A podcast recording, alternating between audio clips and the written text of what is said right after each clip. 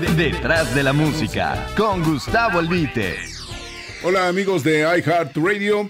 Esta es la segunda entrega de, pues, ¿cómo le podremos llamar? Sobrenombres artísticos, apodos artísticos. Bueno, continuamos con que el músico cubano Consejo Valiente fue conocido como Acerina por el color de su piel y la piedra preciosa de bello color oscuro. La chaparrita de oro Dora María Pérez Vidal, Dora María, tabasqueña, empezó a los nueve años en su natal Villahermosa. Efectivamente chaparrita, pero con una de las voces más bellas y sonoras, fue la primera cantante mexicana que actuó en Las Vegas y alternó en el Lido de París con Edith Piaf y Marlene Dietrich. Bola de Nieve, Ignacio Jacinto Villa Fernández, cubano de nacimiento, Extraordinario decidor, los italianos dicen dicitore, de canciones con estilo único.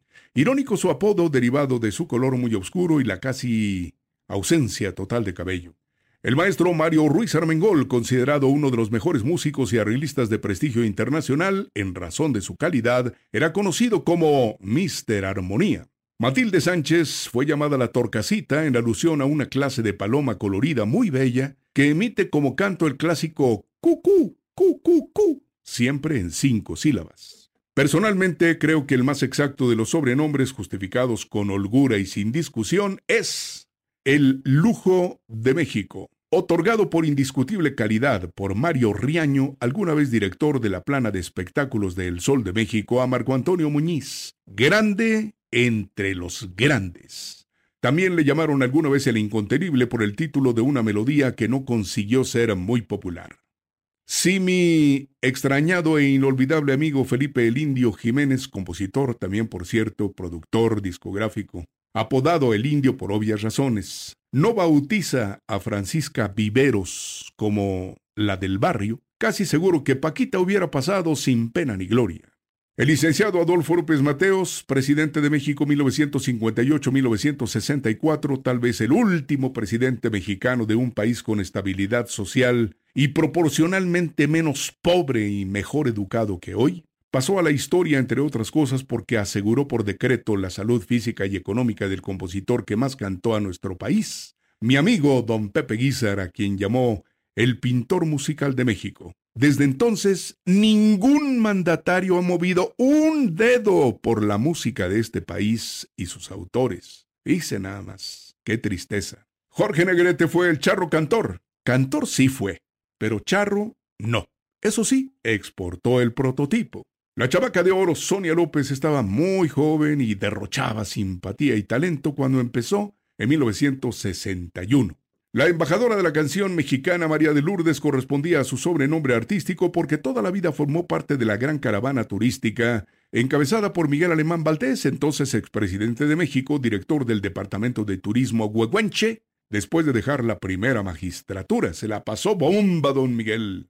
El príncipe de la canción, título con que se conoció a José José, fue un seudónimo creado en la radio por José Luis Moreno, locutor de los años dorados de Radio Mil, por la canción El Príncipe, éxito de Pepe, de la autoría del maestro Manolo Marroquín. Me consta, y José José lo sabía. Lo que le cuenten, aparte de eso, es una vulgar mentira mañanera. A Javier Solís le llamaron de varias maneras. El Jackie Inolvidable, el rey del bolero ranchero y después de su muerte el señor de sombras, por una publicación que hizo como póstumo homenaje en una revista Enrique Krause. A María Mendoza, la Tariacuri se quedó con la denominación del trío al que perteneció con sus hermanos Juan, Norberto y Eligio. La novia de México, Angélica María, y el chico del suéter, César Costa, fueron apodos característicos de los inicios del rock.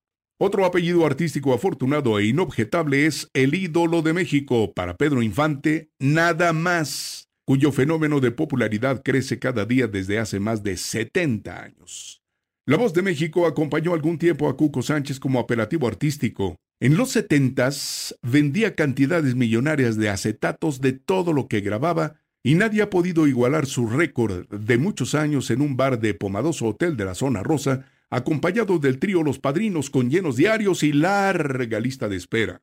Mi extrañado hermano Mario Molina Montes, veracruzano de Alvarado, el más grande letrista mexicano, coautor con Luis Arcaraz, Rubén Fuentes y más compositores, fue conocido como el maestrito por cariño y el poeta de los ojos verdes por admiración. El taciturno indio de Igualapa, seudónimo creado por Martín Urieta para el maestro Indalecio Ramírez, fue portado con dignidad por un bello ser humano de apacible rostro y excelente sentido del humor nacido en Guerrero. La grandota de Chihuahua es hasta ahora la señora Lucha Villa, cuya impresionante personalidad, talento y porte crecía en cuanto abría la boca para cantar. También es la mejor actriz de las cantantes y la mejor cantante de las actrices.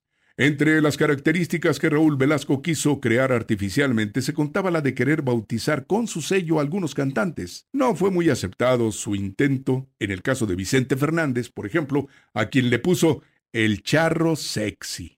Cuando se exhibió en su programa un videoclip donde el cantante corría por un trigal con la camisa abierta en cámara lenta, que evidenciaba que Vicente tenía de atlético lo que cualquier diputado actual tiene de honrado.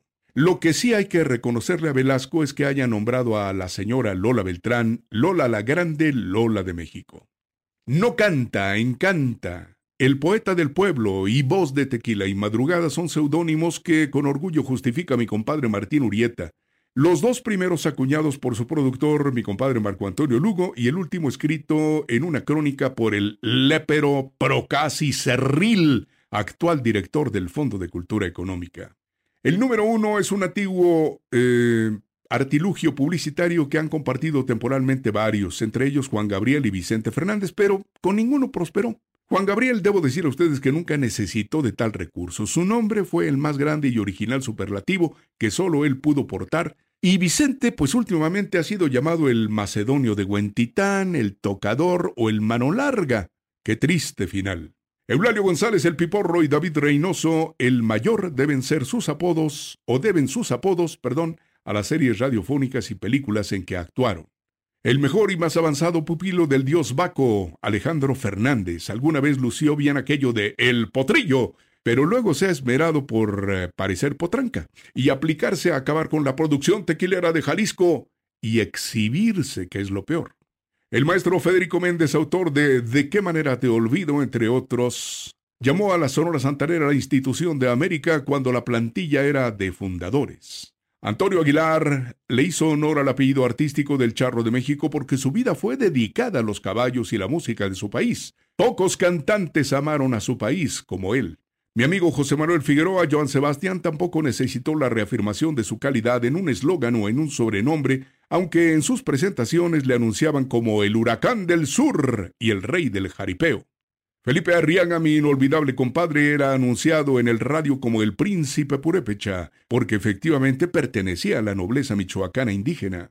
Alex Lora y Javier Batis, sin necesidad de recursos mercadotécnicos, convirtieron sus nombres en prestigiadas marcas en el rock por persistentes y talentosos. Indiscutiblemente el único merecedor del noble máximo título de la realeza es José Alfredo Jiménez, el rey.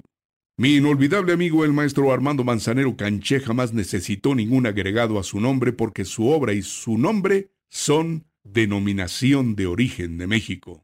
Queridos amigos de iHeartRadio, si existe una omisión no es culpa de mi voluntad, yo platico de memoria. Leer el Internet, aparte de que es inexacto, no tiene chiste y cualquiera puede hacerlo, ¿no cree usted? Detrás de la música, con Gustavo Albite.